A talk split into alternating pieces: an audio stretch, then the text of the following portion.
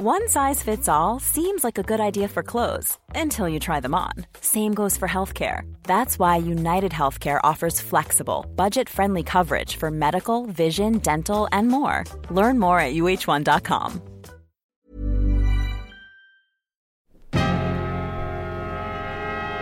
Get, get, get down. Michael Gélabal, bonjour. Bonjour à tous. Euh, merci d'avoir répondu à l'invitation de 48. Vous avez 34, 35, pardon, 35 ans Bientôt 35. Bientôt 35. Vous êtes actuellement joueur de Chalon-sur-Saône. Avant ça, vous avez beaucoup voyagé. Cholet, Madrid, Seattle, Los Angeles, Villeurbanne, Charleroi, Moscou, Zagreb, Valence, Minneapolis, Strasbourg, Limoges, Le Mans. J'en ai pas oublié normalement. J'ai à peu près tout. Bon, la, la question, la première, c'est ça va faire 4 ans que vous êtes en France. C'est la première fois de votre carrière. J'ai regardé que vous passez plus de 3 ans dans le même pays. Est-ce que ça fait du bien de se poser un peu? Ouais, ça, ça fait du bien, surtout euh, dans son pays. C'est ce que je voulais. Je voulais me poser en France et, euh, et voilà, c'est ce qui se passe. quoi. Donc, euh, je suis bien. J'ai eu mon fils entre temps. Donc, ça, ça, oblige un peu à se poser aussi, peut-être au niveau des déménagements? Non, pas du tout. À la base, même avant, avant d'avoir mon fils, je voulais déjà me poser et rester en France tranquillement. quoi. Alors tout a commencé à Cholet pour vous, euh, centre de formation, cadet, espoir pro. Et ce qui frappe beaucoup d'observateurs quand on lit un peu euh, des, choses sur votre parcours, des interviews, c'est la, facilité que vous dégagiez. Euh, vous, vous l'avez ressenti comment cette progression? À quel moment vous vous dites c'est bon, je peux être pro, ça me semble, ça me semble jouable? À quel moment même quand, je, même quand je suis parti au Real rien rien n'a été facile. Hein. J'ai dû bosser et, et, euh, et même, si, euh, même si à travers les yeux des, des gens, euh, je, ça paraissait un peu facile pour moi, j'ai vraiment bossé et, et j'ai fait beaucoup d'extras. Et, et quand, quand, quand, les autres espoirs ils avaient repos, ben moi j'allais travailler. Et, voilà, je sais que j'ai au moins j'aurais tout mis de mon côté pour réussir. Quoi. Donc la facilité, c'est un peu un trompe-l'œil. Quoi. Ouais.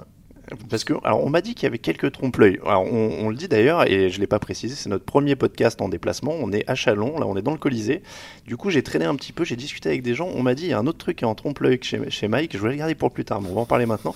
C'est son calme. On m'a dit, il a l'air calme comme ça, mais des fois, il s'énerve un peu. Est-ce ouais. qu'il est vrai que vous, vous, êtes un peu dur avec les arbitres, il paraît parfois? Avec les arbitres, ben, il le mérite.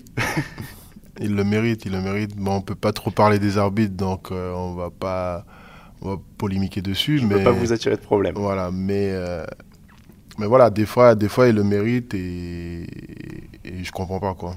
Mais on, on m'a dit en fait, des fois, on est assis au premier rang et on entend des trucs. On, on soupçonnerait pas qu'il puisse dire ça en fait. Mais ça dépend, ça dépend du, du niveau de l'arbitre. Du... tout dépend du niveau euh, de l'arbitre, donc euh, c'est en fonction quoi. Bon, on va, on va revenir sur votre parcours. Vous le disiez, Real Madrid à 20 ans, vous jouez l'Euroleague, il y a Mousse Sonko qui est là, vous êtes champion d'Espagne. Euh, ça fait grandir d'un coup d'arriver dans un club comme ça, avec euh, autant de prestige, autant de responsabilités. Euh, ça a vraiment été un, un, accélérateur pour vous dans la croissance au niveau du jeu, des, des responsabilités? Mmh, Oui, oui, effectivement. tu arrives là-bas, tu as, as, juste un mois pour t'adapter on va dire trois mois pour, pour, pour comprendre la langue euh, correctement parce que tous les entraînements, euh, contrairement en France, euh, c'est en espagnol. le coach parle qu'espagnol, les Américains ils parlent espagnol, tout le monde doit, doit se mettre à l'espagnol et, et, voilà, donc tu, tu, tu, grandis en un seul coup et, et, et tu rentres vraiment dans, dans, dans, dans ce monde-là. quoi. Avoir Moussonko sur place, ça a été une aide forcément? Bien sûr, bien sûr, une, une grande aide et et euh, d'ailleurs, je lui fais un petit clin d'œil parce qu'on est toujours, on est toujours potes depuis, euh, depuis 2004 et, voilà, il a, il a été, euh, il a été un, mentor pour moi, quelqu'un où, où, je pouvais m'appuyer dessus et, et même, même quand on jouait pas ensemble, ben, il a toujours été là, quoi. Alors après euh, le Real, vous êtes sélectionné par les Sonics, vous allez donc euh, vous allez en NBA. Là, vous retrouvez Joan Petro. Donc à chaque fois, vous avez un Français pour vous intégrer en fait sur place. Là aussi, ça a été pratique. Ouais, ça a été euh, ça a été très pratique parce que je parlais pas anglais non plus, donc euh, ça a été pratique et voilà. Après, contrairement à Mousse, c'était pas la même génération, alors qu'avec Johan, on on a, on a que trois ans de différence, donc voilà, le, on, faisait beaucoup plus de trucs ensemble, alors qu'avec Mousse, il avait sa famille, donc euh, c'était un peu plus réservé. Quoi. Alors, du coup, d'ailleurs, vous, vous disiez, vous avez dû apprendre à, parler espagnol, anglais, donc maintenant vous êtes euh, trilingue, vous maîtrisez tout ça? Ah, L'espagnol, j'ai oublié. L'espagnol, vous avez oublié. Euh, du coup, à, Seattle, donc vous êtes avec Johan Petro, vous êtes chez les Sonics, et alors vous vivez deux temps, deux périodes carrément, quasiment des Sonics, puisque la première année vous êtes avec Realen, et la deuxième année, vous êtes avec Kevin Durant dans une équipe qui est vraiment en train de se reconstruire. Alors la première année déjà, donc vous arrivez, euh, c'est réel comment ça se passe cette découverte de la NBA Est-ce que euh, vous en avez plein les yeux ou alors vous faites ça à quel moment très professionnellement? On va dire les deux. On va dire les deux et, d'avoir un joueur comme, euh, comme ou Richard Lewis, même Johan qui, qui m'a beaucoup aidé là-bas et, et avoir ces joueurs-là à côté de moi, ben ça m'a permis aussi d'avancer et de comprendre le jeu le plus rapidement possible. Quoi. Euh, à l'entraînement, c'est la machine de travail euh, dont on parle tout le temps Ouais, effectivement, c'est bien ça, c'est pas, pas une légende, c'est euh, vraiment un bosseur. Et, même quand on jouait à 19h30, 20h, il venait à la salle shooter à 3h30. Quoi. vos premières impressions quand vous arrivez là, vous vous dites quoi sur le, sur le niveau des, des joueurs, sur le rythme, comment ça se passe cette adaptation? Euh, dur, très dur parce que euh, déjà c'est vraiment tous les jours, euh, tous les jours, tous les voyages, tout le temps, jamais, jamais vraiment de repos et, ça, ça, ça c'était le plus dur. Mais j'aimais, au final j'aimais bien. On, on, prend, on prend assez rapidement le rythme et, et après ça se fait, ça se fait tout seul quoi. Puisque on voyage beaucoup, on a un rythme assez soutenu mais c'est confortable. Oui, parce que vous passez, on, le dit pour ceux qui connaissent pas trop la vous passez quasiment votre vie dans les avions. Il y a 82 mm. matchs sur une période très très courte. Donc au final, vous vous entraînez beaucoup ou pas? Parce qu'il y a toujours ce mythe que c'est des shooters le matin et puis il n'y a pas autant d'entraînement qu'en Europe, par exemple. Bah, euh, pardon. À chaque, euh, dès, dès qu'on revenait à Seattle, euh, on, s'entraînait, hein. même même quand on prenait l'avion, dès qu'on avait un créneau, on s'entraînait quoi. Par contre, c'est juste qu'un entraînement par jour. Hmm. Mais on s'entraînait. On s'entraînait vraiment. Alors, vous faites une bonne saison rookie. Euh, par contre, le changement de coach vous fait, euh, fait baisser votre temps de jeu. C'est PJ Carlissimo qui arrive, qui vous fait un peu moins de confiance que, Bob Hill. Comment on gère ça? Et c'est une question qui revient souvent avec les joueurs NBA parce qu'il euh, il y a des variations de temps de jeu parfois selon hmm. les coachs. quand on n'est pas encore une superstar, on n'est pas assuré de, son temps de jeu. Comment on gère ça quand on arrive là?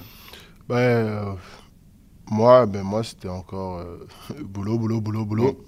J'étais avec un assistant qui, qui m'a fait beaucoup travailler parce que je ne jouerais pas. Et, et, après, j'ai été envoyé en D-League. Donc, euh, donc voilà, ça m'a permis, euh, ça m'a permis d'arriver en D-League et de, de faire des, des, bons matchs. Et ensuite, euh, j'ai été rappelé par, par le coach. Et après, j'avais, j'avais commencé à jouer un peu. Quoi. Malheureusement, j'ai eu ma blessure. Ouais, il y a ça aussi, ouais.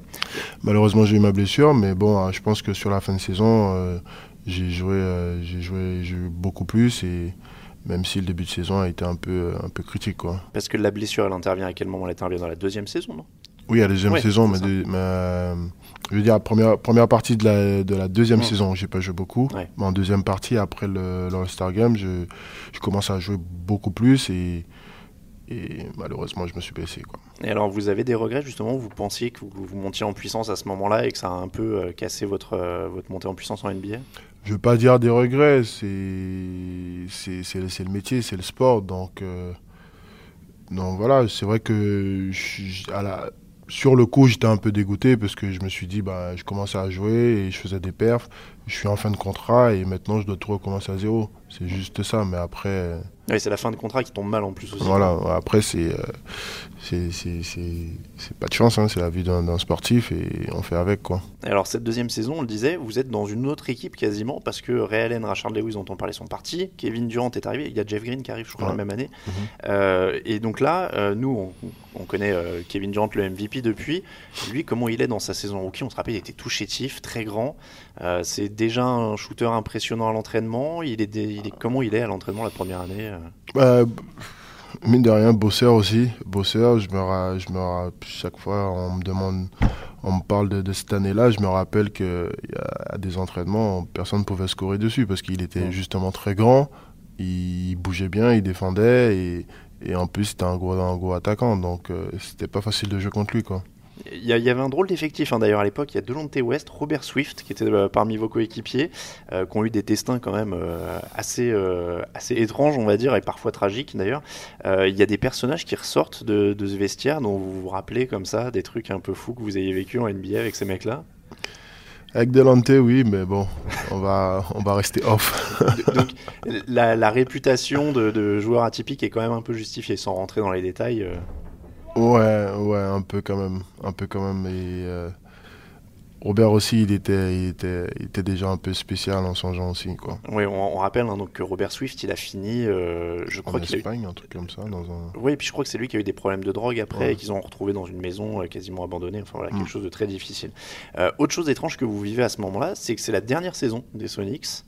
Euh, et vous jouez devant une salle qui crie euh, Save Sonics, Save Sonics euh, pendant la fin de saison. Le dernier match est particulièrement émotionnel. vous, vous étiez là pour ce dernier match? Ouais, j'étais là, ouais. Et alors, quel vibe il y a dans la salle à ce moment-là? Ben, on sent que, que les fans ils, sont là, ils n'ont pas envie que, que la franchise aille à Oklahoma et, et en même temps, on sent que nous, sur le terrain, on, peut, on veut vraiment rester là-bas parce que c'est une, une, très bonne ville et, on peut, on peut, rien, on peut rien faire. Quoi. Donc, euh, du coup, euh, du coup, il y avait les émotions des deux côtés. Quoi. parmi les joueurs, ça en discutait des fois pendant l'année. Il y a des mecs qui disaient J'ai pas envie d'aller là-bas ou, euh, on devrait rester là. Ou, oui, oui, bien sûr. Mais quasiment quasiment tout, tout, le monde disait ça parce que comparer la ville d'Oklahoma à la ville de Seattle, il euh, n'y a vraiment pas photo. quoi. C'est vrai que ça a une bonne réputation, Seattle. Vous en gardez un bon souvenir? Ben oui, un très bon, un très bon. Justement, à chaque fois que je regarde un film, Grey's Anatomy, où on voit toujours, on voit toujours que c'est de là-bas et il y a pas mal de films que avant, avant d'aller à Seattle que, que je voyais, mais je savais pas, je connaissais pas la ville. Donc, euh, du coup, euh, Seattle, il y a pas mal de films où ils sont, ils sont faits là-bas, quoi je, fais partie des gens qui gardent espoir d'un retour de, des Sonics un jour. Euh, derrière, le, derrière la blessure, donc ça, c'est le début des déménagements là pour vous. Euh, vous passez par la D-League, le camp des Lakers, leur équipe de D-League. La D-League, c'est, euh, pour situer encore une fois nos auditeurs qui connaissent pas forcément, c'est une ligue de développement de la NBA. Est-ce que c'est un peu l'enfer qu'on décrit parfois avec des mecs qui jouent que pour leur stats, essayer de se faire remarquer et c'est beaucoup plus compliqué? Ben, En fait moi, j'ai joué deux fois en D-League, mais j'ai fait que, que six matchs à chaque fois. Je suis pas resté longtemps, donc euh, j'ai pas eu euh, j'ai pas eu assez de temps pour, euh, pour pouvoir bien vivre la D-League. Mais, mais oui, c'est d'après ce que j'ai pu voir, faut faut être en mission quand, quand on est là-bas, quoi. Personne n'a envie de rester en D-League, quoi. Des mecs jouent pour leur boulot, pour, pour trouver un boulot, en fait. Voilà. C'est un entretien d'embauche. Euh, donc c'est le retour à Cholet derrière pour vous. Euh, Cholet en particulier, c'est l'opportunité ou c'était vraiment un besoin de se ressourcer, ça tombait bien et vous rentrez là-bas à ce moment-là? Euh, ben, Cholet, ça tombait bien parce que, parce que j'avais fait ma formation là-bas et, que je revenais de blessure. Donc même si j'avais fait j'avais fait le training camp avec Los Angeles juste avant, mais j'étais pas encore vraiment remis de, mon genou, donc euh, ça m'a permis de me relancer. Il, vous a fallu combien de temps pour vous sentir à nouveau à fond après la blessure? Beaucoup d'années.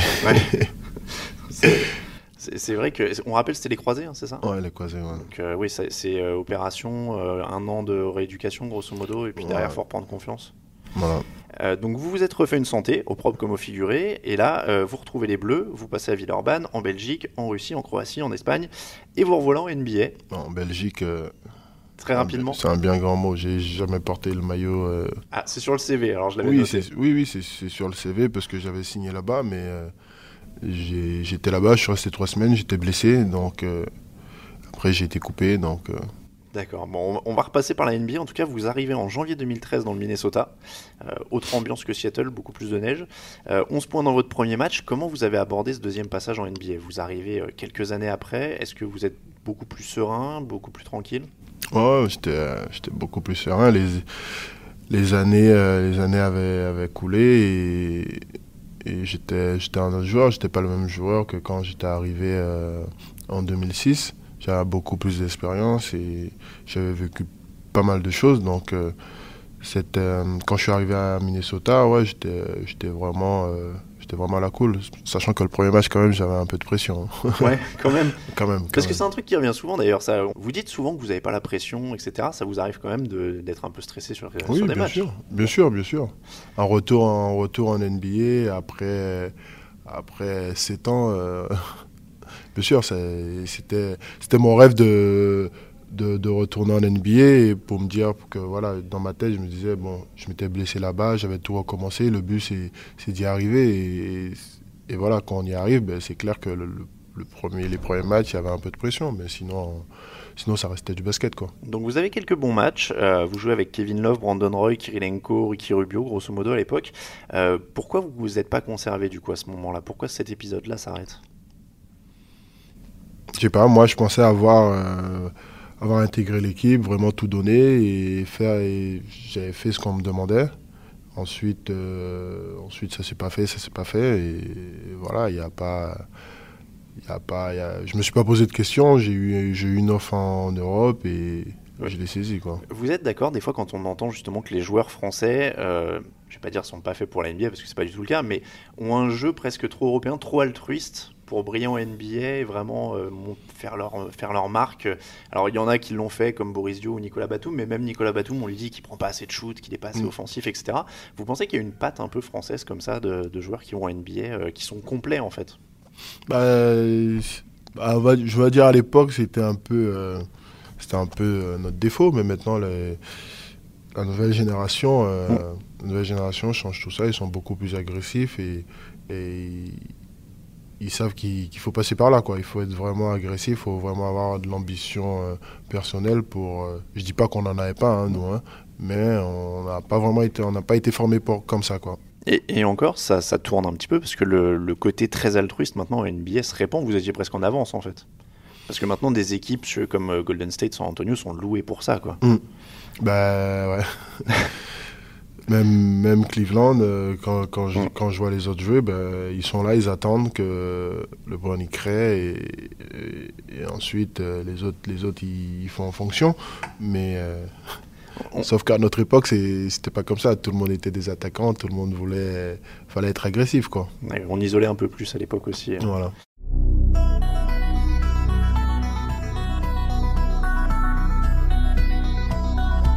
Euh, un petit break euh, dans, votre parcours, euh, Michael. Justement, on va parler un petit peu encore NBA et un petit peu adversaire. Je vais vous demander votre 5 majeurs des joueurs avec qui on est un dimanche matin. Vous êtes tranquille, vous allez taper un basket avec des potes. Quels sont les 4 gars que vous avez envie d'avoir dans votre équipe Avec qui vous avez joué? Avec qui j'ai joué? Ben, il y a. Des noms incontournables que je peux pas, je peux pas ne pas ne pas citer. Ben déjà Mousse, Mustafa Sanko, Ray Allen, Kevin Durant, euh, Jim Bilba et Rashard Lewis. Pas mal, ça fait très Seattle, dis donc. Ouais, parce qu'en en fait, euh, bah, Kevin Durant, j'ai beaucoup de respect pour, pour ce qu'il a fait euh, dans, sa carrière. Mais quand je suis arrivé, Rashard Lewis et Rialan, ils m'ont vraiment pris sur, sur, leur, sur leur aile et ils m'ont vraiment aidé. Quoi. Et le, le 5 majeur de vos adversaires, quels ont été les gars les plus durs à jouer? Parce que vous en avez défendu quelques-uns qui n'étaient pas mauvais quand même. Euh, ben on va commencer par Kobe. LeBron James. Euh, Gilbert Arenas. Oui, c'est vrai, il était exceptionnel à l'époque. Et en... bon, on va prendre des pivots aussi. Malheureusement, j'ai jamais eu, jamais eu l'occasion de jouer contre Shaq.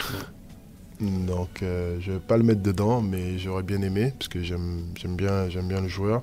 Il y a Roming, et Dwight Howard, qui était pas mal aussi euh, à l'époque. Vous avez cité euh, chaque, euh, pardon, Kobe et LeBron. Lequel des deux est le plus dur à défendre? Parce que c'est pas tout à fait le même style. Kobe. Kobe parce que c'est Black Mamba quoi. Il est, il peut être smooth et en même temps physique quoi. Alors que LeBron on sait que c'est que du physique du moins, à l'époque, c'était que du physique. Maintenant, ils sont jeu un peu plus, plus large. Ça, devait être compliqué à bouger, LeBron, quand même. Très compliqué. Et Gilbert Arenas, c'est vrai qu'on l'oublie souvent, mais il était exceptionnel à cette période-là. Ah ben. Genre, moi, moi j'ai eu le temps de prendre ma dose, quoi. Franchement, c'était un, un, joueur vraiment, euh, vraiment talentueux et, et je pense qu'il doutait jamais, quoi. Ouais, ça, ça avait pas l'air d'être le genre. Et pourtant, c'est vrai que physiquement, alors au standard NBA, bien sûr, mm. mais c'est vrai que par rapport à un LeBron ou un Kobe, il payait pas forcément de mine d'ailleurs quand il arrivait sur le terrain. Ouais, ouais, mais en tout cas, euh, tu graillais pareil, quoi. Vous vous rappelez d'un match où vous avez pris cher contre lui? Ben, Il y a un match où il est venu à Seattle euh, et, euh, et il, allait, il est parti, il a laissé son maillot au milieu du terrain, quoi. D'accord. Ah ouais, genre, c'était le personnage. Ouais, il ben, je crois que c'était un shoot au buzzer et. et et il a enlevé son maillot et il est parti. Il a laissé sur le terrain, il est parti.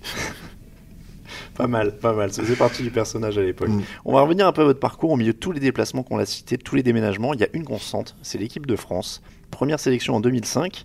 Vous avez dit au journal de l'équipe que Sydney 2000, l'épopée des, des Bleus mm. à Sydney en 2000, avait été une révélation pour vous. Vous l'avez vécu comment ce tournoi en fait? Euh, bah, tout le, monde, tout le monde, tu sais de quoi je vais parler. Je vais parler du, du dunk de Vince Carter. On, peut en parler. Vince Carter a été notre. Euh, Vince Carter. Fred Weiss a été notre premier invité et on a parlé avec le sourire. Oui, bien sûr, avec, avec Fred, euh, je pense qu'il n'y a pas de souci. J'ai un, énorme respect pour, euh, pour Fred. On a, joué, on a joué après en équipe de France ensemble. Et, et je l'ai côtoyé aussi un peu à Limoges. Donc, donc voilà, il sait, il sait vraiment ce que je pense de lui. Mais à l'époque, euh, l'époque moi j'avais 17 ans et je le connaissais pas. Euh, on voyait, on voyait le top 10 Vince Carter qui était tout le temps, tout le temps dedans et c'était l'épopée euh, Vince Carter quoi. Donc, donc voilà, c'est, là que ça, je dis, bah, si je joue en équipe de France, je pourrais jouer contre, contre les USA et c'est là, c'est là que ça, c'est là que l'envie de, jouer pour, euh, pour la France euh, démarre. Quoi. Oui, parce qu'on rappelle que vous n'êtes pas passé par les équipes de jeunes, par contre, paradoxalement. Comment ça se fait que vous soyez passé au travers des mailles du filet comme ça? Je sais pas.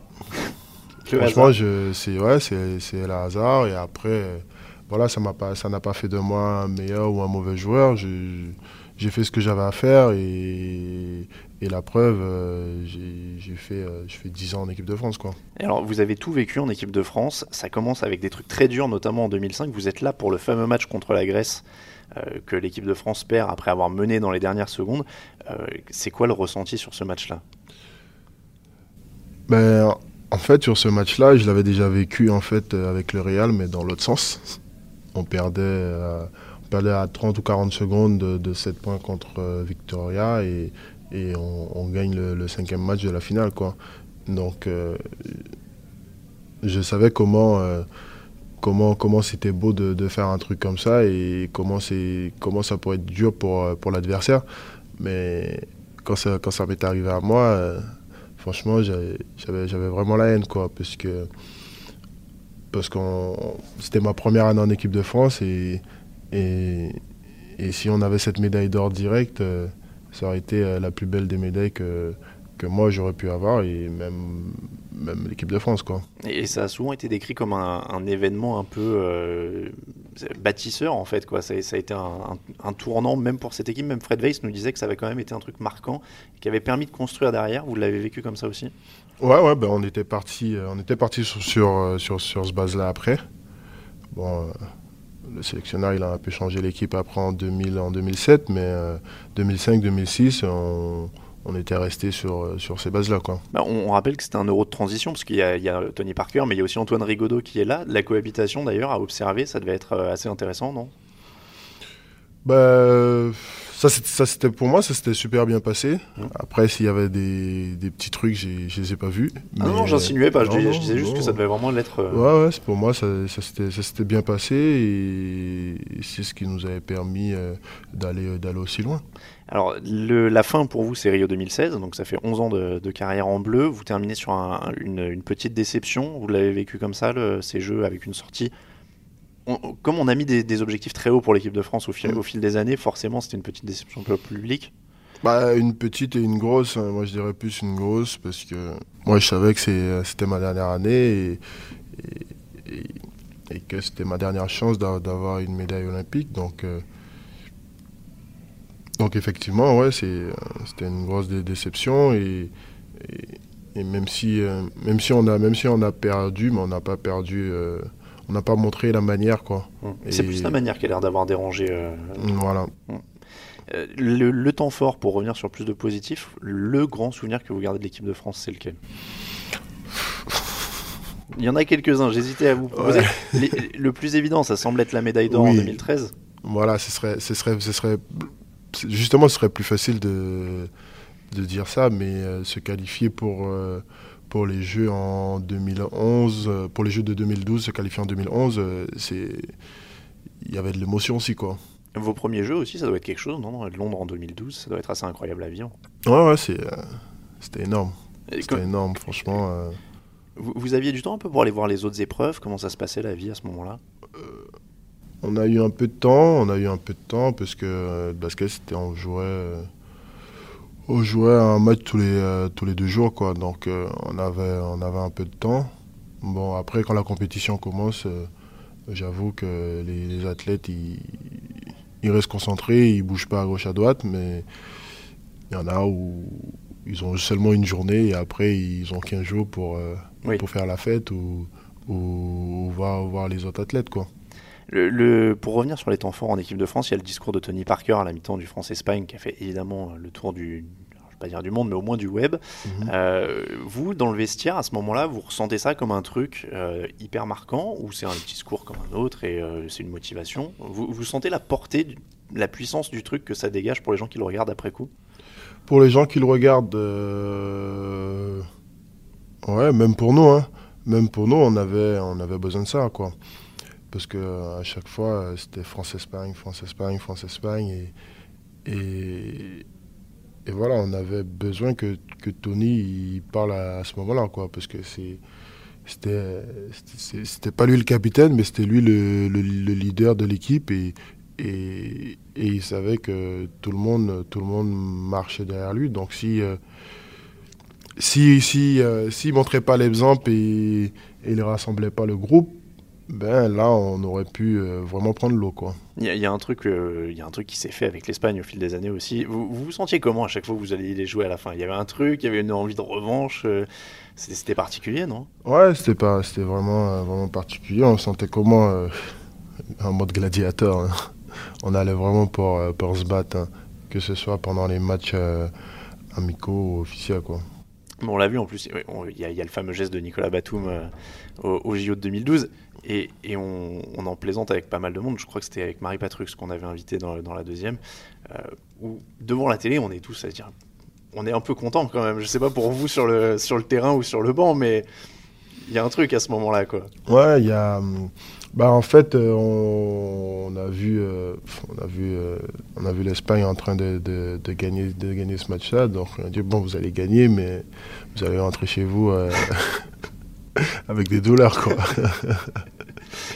sa, déclaration d'après-match en plus avait été avait rajouté un petit peu. Enfin, c'était, ça, avait quand même créé un truc sympa. Mais c'était, c'était déjà la guerre depuis, de, pendant, pendant les matchs amicaux en fait. Donc ça a juste suivi euh, au jeu quoi. Et, c'est marrant parce que c'est il y a souvent ça qui revient, c'est la guerre, on était en mode gladiateur etc. Pourtant, il y a quand même l'air d'y avoir un respect envers les joueurs en eux-mêmes. Je sais que Fred Weiss, dans le premier numéro, nous disait que les frères Gasol, par exemple, c'était quelque chose d'incroyable à jouer. Oui, bien sûr, bien sûr. Euh, après le match, on se parlait. Après les matchs, on se parlait et comme si rien n'était, quoi. Ouais, c'est vrai, c'est ambiance rugby troisième mi-temps presque, ce, que, vous nous dites là.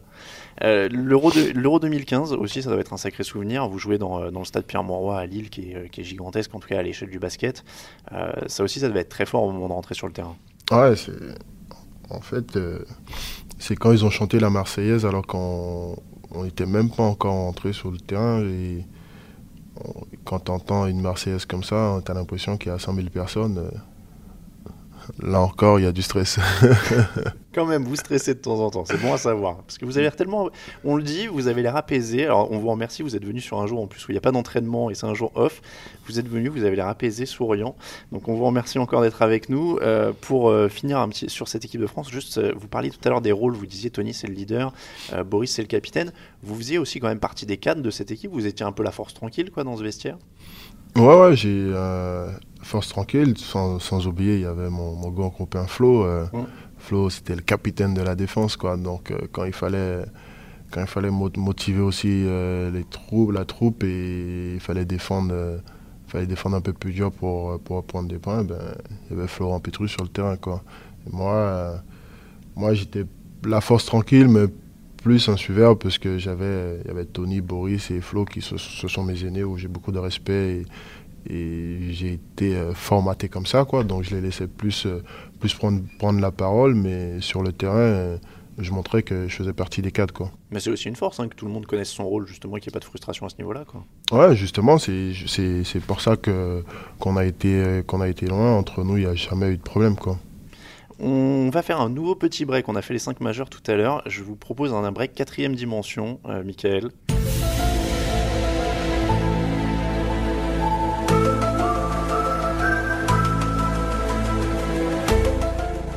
Nous sommes dans un monde où le basket n'existe pas. Qu'est-ce que vous faites de votre vie? Top chef. Top chef Vous aimez la cuisine alors? Ouais. Alors vous, vous cuisinez régulièrement? Comment ça se passe? Euh, si on- régulièrement, si on peut dire tous les jours, ouais. Ouais Ouais, j'essaie de cuisiner euh, tous les jours euh, dès que je suis à la maison, quoi. Vous avez des spécialités un petit peu? Non, j'essaie de, j'essaie de tout faire. Plus sucré, plus salé, je sais pas, vous avez peut-être des... Ouais, je mélange les deux. Ah, vous mélangez les deux? C'est quoi, ce- c'est quoi un plat sucré-salé de Michael Gelabal Bah, ça peut être un poulet à l'ananas, comme un, un, un riz frit euh, avec la sauce de soja sucrée. Pas mal, Donc, euh, ça dépend. c'est pas mal, c'est pas mal. On, on note les recettes, on va faire un podcast spécial, les recettes de Michael Gelabal. Et du coup, alors, on est dans une... euh, on, on est, il n'y a pas de basket, vous montez un resto par exemple? Ben, S'il n'y a pas le basket, pour monter le resto, il faut déjà avoir les moyens. Oui. Donc, euh, Bon, il faudra faire Bon, des prêts, mais... voilà, euh, on fera les prêts alors. Merci. On, on va euh, revenir à votre parcours. On a parlé de la France, on a parlé du Real, on a parlé de la NBA. Mais on l'a dit, vous avez aussi joué à Moscou et Zagreb. Et ça, je vous avoue que je suis très curieux de ça parce que c'est vrai que c'est pas des pays qu'on connaît très très bien vu de la France. Et ça doit quand même être. Est-ce que c'est le truc le plus dépaysant que vous ayez fait de jouer à Moscou? Moscou, ouais. Euh, franchement, j'ai- je crois que je me remettrai jamais. Quoi. À ce point-là? Autant qu'il faisait moins 30 à Moscou et moins 30 à Minnesota, autant que c'est le jour et la nuit. quoi. Qu'est-ce qui est si différent en fait là-bas du coup? Je sais pas, je me suis pas adapté, j'ai pas eu. euh, c'était pas, c'était pas pareil qu'à Minnesota et pourtant j'étais dans, dans une bonne équipe. Il, il, il y avait tout ce qu'il fallait, on était bien pris, on était bien pris en main et tout, mais euh, la vie, la vie, la vie là-bas, c'est, c'est pas pareil, c'est différent. Oui, c'est quoi du coup le quotidien quand on est un joueur comme ça qui arrive euh, bah, de France ou des États-Unis à Moscou? Vous avez dû apprendre le russe On parlait des langues tout à l'heure? Non, il parle, il parle un peu anglais. Ben, je pense que déjà on pouvait, on pouvait quasiment rien faire tout seul. J'avais un chauffeur, donc euh, chaque fois que tu avais besoin, il fallait l'appeler. Alors que voilà, je me sentais pas plus libre que ça, donc j'osais pas faire euh, plus de trucs dans la ville, quoi. Donc euh, comparé à Minnesota, quoi. À Minnesota, euh, je bougeais euh, tout seul, quoi. Ah, donc vous vivez un peu en vase clos quoi. Voilà. C'est vraiment très, très délimité. Vous êtes resté combien de temps du coup à, à Moscou? Bah, j'ai fait un an et demi. Bah, pas, pas un an et demi d'affilée, mais j'ai fait un an et demi quand même. Ah, ça fait quand même une belle période. ouais. Ouais. Il y, a des- il y a des trucs quand même qui vous ont marqué euh, sur place ou qui vous ont étonné dans la culture russe ou dans les, les- les- ce que- la vie quotidienne comme ça? Euh, ouais, il y a, y, a pas mal- y a pas mal de choses, mais voilà, on n'en parlera pas. On peut pas trop en parler, c'est-à-dire ça a un lien avec quoi? Avec le- la vodka ou euh, Non, non, pas du tout, même pas, pas du avec tout. la parce que, réputation euh, ben, je vais pas dire que, que les gens ils sont, ils sont, ils sont racistes, mais ils D'accord. font savoir que C'est un peu plus tendu à ce niveau-là. voilà. D'accord. Et, et au niveau de euh, au niveau de la Croatie, donc vous avez fait Zagreb, qui est quand même un- une des places fortes du basket. Là, en termes d'ambiance, je pense notamment dans la salle. C'était, vraiment difficile. C'était rien, rien de comparable avec la Russie. Et euh, où là, les gens, ils sont, ils sont vraiment ouverts. euh, et, et voilà, j'ai, fait que trois mois là-bas, mais ça a été vraiment énorme. Quoi. Au niveau de, de- de la- de l'ambiance dans la salle aussi, non C'est très réputé pour être. euh, Ouais, ben, les salles, elles sont, elles sont pleines à craquer. Et, et les supporters sont. Je veux pas dire c'est c'est les supporters Grèce, mais ils sont là, quoi. Tu, sais, tu sens que qui, qui te, qui te supportent et peu importe la victoire ou la défaite, ben, après le match, ils sont là, ils restent. Tu, tu peux, aller, tu peux parler avec eux, tu peux communiquer et, et- et c'est c'est encourageant, quoi. En dehors, alors, je le dis parce qu'on est sur place, en dehors de Chalon et de son cop, évidemment, c'est quoi l'ambiance justement la plus chaude que vous ayez connue? En dehors, où j'ai joué dans, dans, l'équipe ou Oui, quand vous jouiez, oui. Quand je jouais. Euh, ou même en tant que visiteur d'ailleurs, oui, c'est vrai. Parce que ce serait plus en tant que visiteur. Euh, il y a eu le Pana, euh, ouais. le Percos. quand on allait là-bas avec le Real, c'était quelque chose. Parce que oui, on, le rappelle encore une fois, les, les supporters grecs, c'est quand même réputé pour être hyper chaud, c'est une ambiance tête de foot en fait. Quoi. Mm. Même, même, même ici, on a joué le PAOK et il y a des supporters qui, qui sont venus jusqu'à Chalon et ils ont été voir nos supporters pour, pour brûler le drapeau. Quoi. Ah oui, quand même. Ils voulaient mettre le feu euh, pendant le match, quoi. Ah ouais, sympa. Oui, c'est parce que c'est vrai qu'il c'est ambiance stade de foot, mais dans un truc couvert, donc ça doit résonner, ça va être mm. infernal en fait à l'intérieur. Ouais, c'est infernal et impressionnant, quoi. Le, vous avez dit alors, vous avez dit à infochalon.com que vous verriez bien rester. Euh, vous en avez marre de bouger, ça y est c'est, ce que je dis depuis, euh, depuis que je suis revenu en France. Hein, mais... Il n'y a, a, pas des trucs qui vous tentent là Parce qu'on parlait de la Grèce, on parlait de, de, tous les voyages que vous avez fait. Il y a un dernier truc peut-être qui vous tenterait Ou alors que vous vous dites, je l'aurais bien fait, j'ai, plus envie de bouger, mais je l'aurais bien fait J'ai plus envie de bouger, mais si je pouvais si je pouvais jouer l'Euroleague ou, ou être en NBA, je l'aurais bien fait. Hmm. C'est, ça reste quand même, euh, ça reste quand même euh, le basket au haut niveau, quoi. Donc on peut pas vraiment, on peut pas cracher dessus, quoi. Mais euh, j'ai envie de rester en France. Et alors, je, voulais, sans, sans, vouloir y aller du coup, mais il y a beaucoup de joueurs qui, beaucoup, il y a pas mal de joueurs qui vont en Chine de temps en temps. Vous avez jamais eu de contact vous là-bas? Ça vous a jamais attiré? Non, pas du tout. J'ai jamais eu de contact. J'ai jamais pensé aller jouer là-bas. En termes de dépaysement, je proposais, parce que ça aurait été vraiment là le. Bon, euh, s'il m'appelle demain, je dirais pas non. Hein. Ah oui? Ouais, ça bah, me tenterait Ouais, ça me tenterait. Au moins, j'apprendrai à cuisiner un peu euh, tout ce qui est asiatique. Quoi. le sucré salé, ils maîtrisent bien là-bas. Donc, euh, vous pourriez rajouter des, des, cordes à votre arc. Mais d'ailleurs, tous ces déménagements, vous l'avez, vous l'avez jamais mal vécu? Ça a toujours été une curiosité de découvrir Ou il y a des fois où c'était un peu subi et un peu embêtant? Non, à chaque fois, à chaque fois, je le voulais. quoi. C'était vraiment à chaque fois vous y allez en curiosité. Mm. Euh, et, du coup, oui, ça devait être euh, ça devait être quand même passionnant, quoi, des fois, de se dire à chaque fois vous bougiez d'un point à un autre euh, et, voir des cultures très différentes. le, la suite, vous la voyez comment? Alors, combien de temps vous voyez encore faire ça? Autant d'années qu'il faudra. Autant d'années qu'il faudra, c'est-à-dire pour, pour payer le resto? Non, pas du tout. Parce que ce que je fais, c'est ma passion et, euh, et, j'aime ça quoi.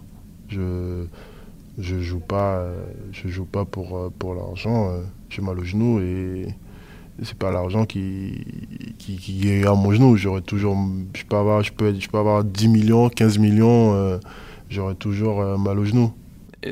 J'avoue, si j'avais 10 ou 15 millions, j'aurais arrêté quand même. Il y a des, vous fixiez un cap comme ça, vous disiez, attends, j'arrête et, non, pas du tout. Pas du tout. J'ai commencé le basket à 6 ans et je joue vraiment pas, euh, vraiment pas pour, euh, pour l'argent. Et, et, avant d'arriver en France, je savais même pas qu'on pouvait gagner notre vie euh, en jouant au basket. Quoi. Donc je le fais vraiment pas pour ça. ça, du coup, ça a dû être un choc quand vous étiez en NBA parce qu'il y en a quelques-uns qui ont un rapport à l'argent quand même assez différent, je pense, là-bas. Bah, je pense que. Je pense que tous les jeunes qui, qui grandissent un peu dans le milieu et, ils savent très bien que voilà, les, les joueurs ils gagnent, gagnent, bien leur vie. Et, voilà, moi j'ai grandi en Guadeloupe où, où les joueurs ne sont pas payés et je connaissais que la Guadeloupe. Quoi. Je connaissais pas. Euh, bon, j'avais déjà entendu parler de Michael Jordan, des trucs comme ça, mais je savais pas combien ils étaient payés. Et pour moi, euh, pour moi voilà, quoi, j'allais jouer en Guadeloupe et basta. Quoi.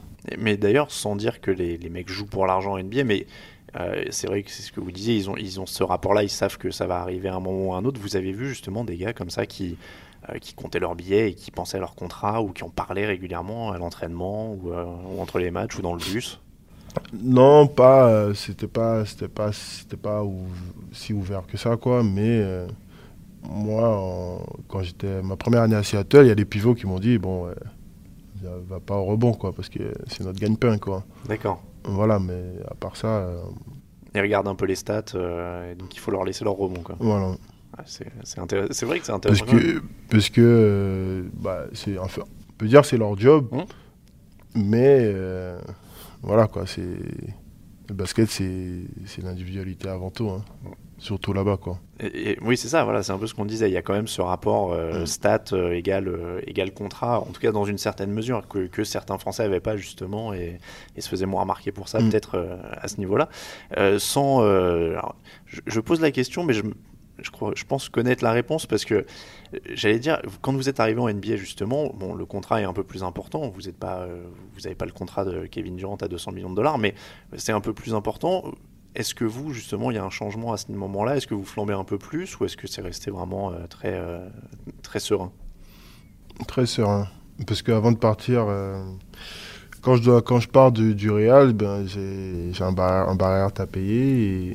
Et, donc, du coup, je le paye. Et, voilà, j'arrive pas, pas à Minnesota avec, avec un peu d'argent. Et j'arrive avec vraiment rien du tout. Donc, Minnesota, pardon, à Seattle avec rien du tout. Et euh, donc, du coup, euh, je repars à zéro encore, quoi. Oui, parce qu'on rappelle, vous avez dû payer combien? C'était 150 000, non? Ou quelque chose comme ça? Ça, c'est euh, de ma poche. Oui, c'est ça, voilà. C'est ça, et le total, c'était 300 ou des poussières Non, non? c'était beaucoup plus. Beaucoup plus? D'accord. Mais d'ailleurs, comment ça en est arrivé que ce soit vous qui deviez payer pour, pour y aller? Comment c'est arrivé? Ben, J'étais jeune joueur, je savais pas comment ça se passait, et, et du coup, c'est arrivé j'ai subi. J'ai fait ce que j'avais à faire et voilà. Après, ma deuxième année au Real, c'était pas super bien passé, donc du coup, euh, du coup, euh, j'avais pas de raison de rester ou sachant que c'était le même coach. Bon, quand j'ai quand j'ai décidé de partir, euh, j'ai su qu'après ils l'ont coupé, mais bon, ça change pas que ma décision a été déjà prise quoi. Donc vous n'avez pas flambé en arrivant en NBA, tout de suite la Ferrari et tout ça quoi. Non, pas du tout. Je, vois dans votre regard que ça n'a pas l'air de trop vous intéresser, la Ferrari. Non, pas du tout. Pas très voiture. Non. Euh, c'est vrai que sur le parking, il devait y avoir des trucs assez sympas. Par contre, euh, du, côté de, du côté de Seattle et de la NBA, ils, aiment bien ça. Ouais, mais il n'y avait, pas, euh, avait pas de Ferrari. Ah ouais Pas de Ferrari. Ils sont plutôt gros trucks. Euh, ouais, ou, Hummer, c'était un peu la mode. Voilà. C'est à cette période-là. Euh, la suite, vous la voyez comment? Euh, Vous disiez, vous, vous, jouez tant que vous avez envie de jouer, grosso modo. Est-ce que c'est justement peut-être le genou au moment où ça grincera peut-être un peu trop et c'est ça qui va dire stop quoi? Ouais, mais mes, mes deux dernières années au Mans, je pensais arrêter parce que j'avais vraiment mal et, et je voyais que ça passait pas. Et entre l'intersaison et le temps d'arriver à Charlon au mois d'octobre, depuis, euh, depuis ça va quoi. Donc j'ai eu le temps de récupérer, de faire un peu d'enforcement et, pour le moment ça va donc euh, on tient le cap quoi. Il y a des trucs qui ont changé justement avec l'âge dans l'hygiène de vie pour durer un peu? Non, non à part que je sors un peu moins mais c'est tout quoi. On, parlait de, nourriture tout à l'heure, est-ce que par exemple vous faites des menus vous mangez différemment Il y a beaucoup de joueurs qu'on entend dire ça, passer la trentaine, je me suis mis à manger ceci ou cela. Non, oui, il n'y a pas eu de changement. Non, moi, il n'y a pas eu de changement. On, va terminer cette interview avec une interview dernier. Euh, c'est très simple, je vous demande votre dernier à chaque fois. Votre dernier panier du milieu du terrain, par exemple. En match ou? N'importe quand, à l'entraînement, la dernière fois que vous êtes amusé et que c'est rentré. Euh, quand on a joué Boulazac en Coupe de France, le match. Euh, Enfin, l'entraînement l'entraînement avant match. Votre dernière colère, puisque je l'ai ajouté au dernier moment, vu qu'on m'a dit que. dernière colère. Bah, ce serait sûrement euh, pendant un match. Hein. pendant un match. Euh, le match de Lasvel, enfin le dernier match de Lasvel contre les arbitres, euh, j'ai parlé un peu avec eux, mais j'étais. J'étais. On va dire Le Mans. On va dire Le Mans. Le dernier film que vous avez vu au cinéma? On dira rien. Alors, la dernière série que vous avez regardée sur Netflix euh, Quoi, la série que j'ai regardée Ça fait. Je, crois que c'était Les 100. Ça fait un moment que je n'ai pas regardé. Euh. Le dernier album que vous avez aimé Dernier album. On n'écoute plus vraiment des albums. Hein. Ouais, euh, on me dit ça à chaque fois. Faut que je change cette question. Le dernier morceau Spotify que vous avez mis en repeat. Moi, mes, mes, sons, je sais pas si vous les connaissez. Hein. Ah, mais il n'y a pas besoin que je les connaisse, hein, c'est vraiment euh, vos goûts. Non, non, le dernier son euh, que, que j'écoute en boucle en ce moment, c'est euh, un, un, chanteur guyanais qui s'appelle Gifta. D'accord. C'est pour la recommandation, comme ça, pour les auditeurs. Ils ont, ça leur fait des recommandations. Et puis, la dernière blague que vous avez entendue sur votre nom de famille, parce que j'étais obligé de vous poser la question. Ça remonte, ça remonte à quand? Ça remonte à.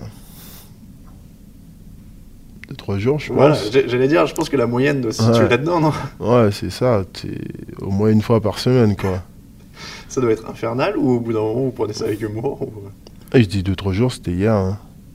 Bah voilà. Hier, je revenais en muscu à côté là et. Et. euh, Il y, avait des, des petites qui jouaient au basket et. Et ils m'ont dit c'est joueur français? Je lui dis, je dis oui. Il dit j'ai la balle. Ben, tu sentais que. J'ai la balle, quoi. Pas, pas le nom de famille. C'est quoi la pire qu'on vous a fait? Vous avez dû tout entendre avec ça. Ouais, j'ai. J'ai tout entendu. Franchement, la pire. euh, C'est toujours, c'est toujours, c'est toujours quasiment le même qui revient. J'ai la balle, euh, tu, je garde la balle, un truc, des trucs comme ça, quoi. Et alors, question très bête, les ricains, ils savaient ce que ça voulait dire votre nom en français quand vous étiez sur NBA Euh, je leur, je leur ai dit. Et alors, ça leur. Ouais, c'était marrant, ils rigolaient. ils- Même, même les Américains euh, de toutes les équipes où je suis passé, quand je dis euh, ça veut dire ça, euh, ils, ils rigolent, quoi. Du coup, on dit aux gens qui vous croisent d'arrêter ou... euh, Franchement, je suis. on m'a déjà rincé, lavé, tout ce que vous voulez avec ça, quoi. Depuis tout petit, en fait. Donc, Oui. Maintenant, ça me glisse sur la peau, quoi. Bon, tant mieux. C'est vrai qu'il vaut mieux parce que vous avez dû en entendre. Merci beaucoup en tout cas, Michael Géabal. Merci d'avoir été notre invité. Euh, dans le 48, on vous souhaite une très bonne fin de saison avec l'élan Chalon. Ça va quand même mieux en plus depuis quelques semaines. Alors il y a eu la défaite contre l'Asvel euh, juste avant qu'on se voit, mais ça va quand même un peu mieux. Euh, donc euh, qu'est-ce qu'on peut vous souhaiter là pour cette fin de saison? Bah, de, continuer sur cette, sur cette lancée et de continuer à gagner des matchs. hein. C'est le plus important. faut, faut faut qu'on s'éloigne euh, de la zone rouge et qu'on arrive à, à rester en proie. C'est l'essentiel, quoi. Eh ben, on vous remercie en tout cas encore une fois, euh, Michael, pour votre temps et pour votre gentillesse. On remercie aussi l'élan Chalon qui nous a accueillis. Euh, on le répète, on est dans le Colisée, on a installé nos petits micros sur une table euh, et on a réussi cette petite interview. Merci beaucoup, Michael. On vous remercie à tous d'avoir suivi 48, votre podcast basket. On vous rappelle que si vous aimez l'émission, vous pouvez la soutenir sur Tipeee. Il n'y aura pas de pub dans le podcast. On remercie tous ceux qui nous soutiennent et on vous dit à très bientôt pour un nouvel épisode.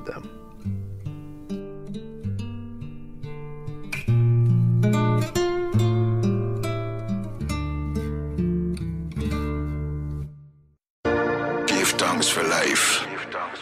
Always thanks the Most High, the one and only Almighty God. Parti de rien, nous j'ai souffert mais nous qu'a fait bien. Oui mais c'est pas par là, nous qu'a lever chaque matin. General Crew, Rien pour rien, à pour ça qui nous qu'a recale sans fin. Tous nous frères on la rit, so déjà connaît nous gain pour faire put your light aside. Y'a qui prend sa loot, en laisse à la vous fait des ans. Et nous j'appelle trop friend Puis la car continue faut checker Vive la vie sans love c'est même pas la peine. Moi love pas tout seul just them. Unique Où j'assave l'avenir c'est le sens. Nous j'attraverse ses souffrances. Maman qu'a pleuré en cachette qui fait le temps C'est livré solide depuis l'enfance La rue pas nous moyens pour nous vivre Toujours respect pour autrui fond business nous toujours fait toutes clean get to you when it comes to your finances, you think you've done it all. You've saved, you've researched, and you've invested all that you can. Now it's time to take those investments to the next level by using the brand behind every great investor, Yahoo Finance. As America's number one finance destination, Yahoo Finance has everything you need, whether you're a seasoned trader or just dipping your toes into the market. Join the millions of investors who trust Yahoo Finance to guide them on their financial journey. For comprehensive financial news and analysis, visit yahoofinance.com, the number one financial destination, yahoofinance.com.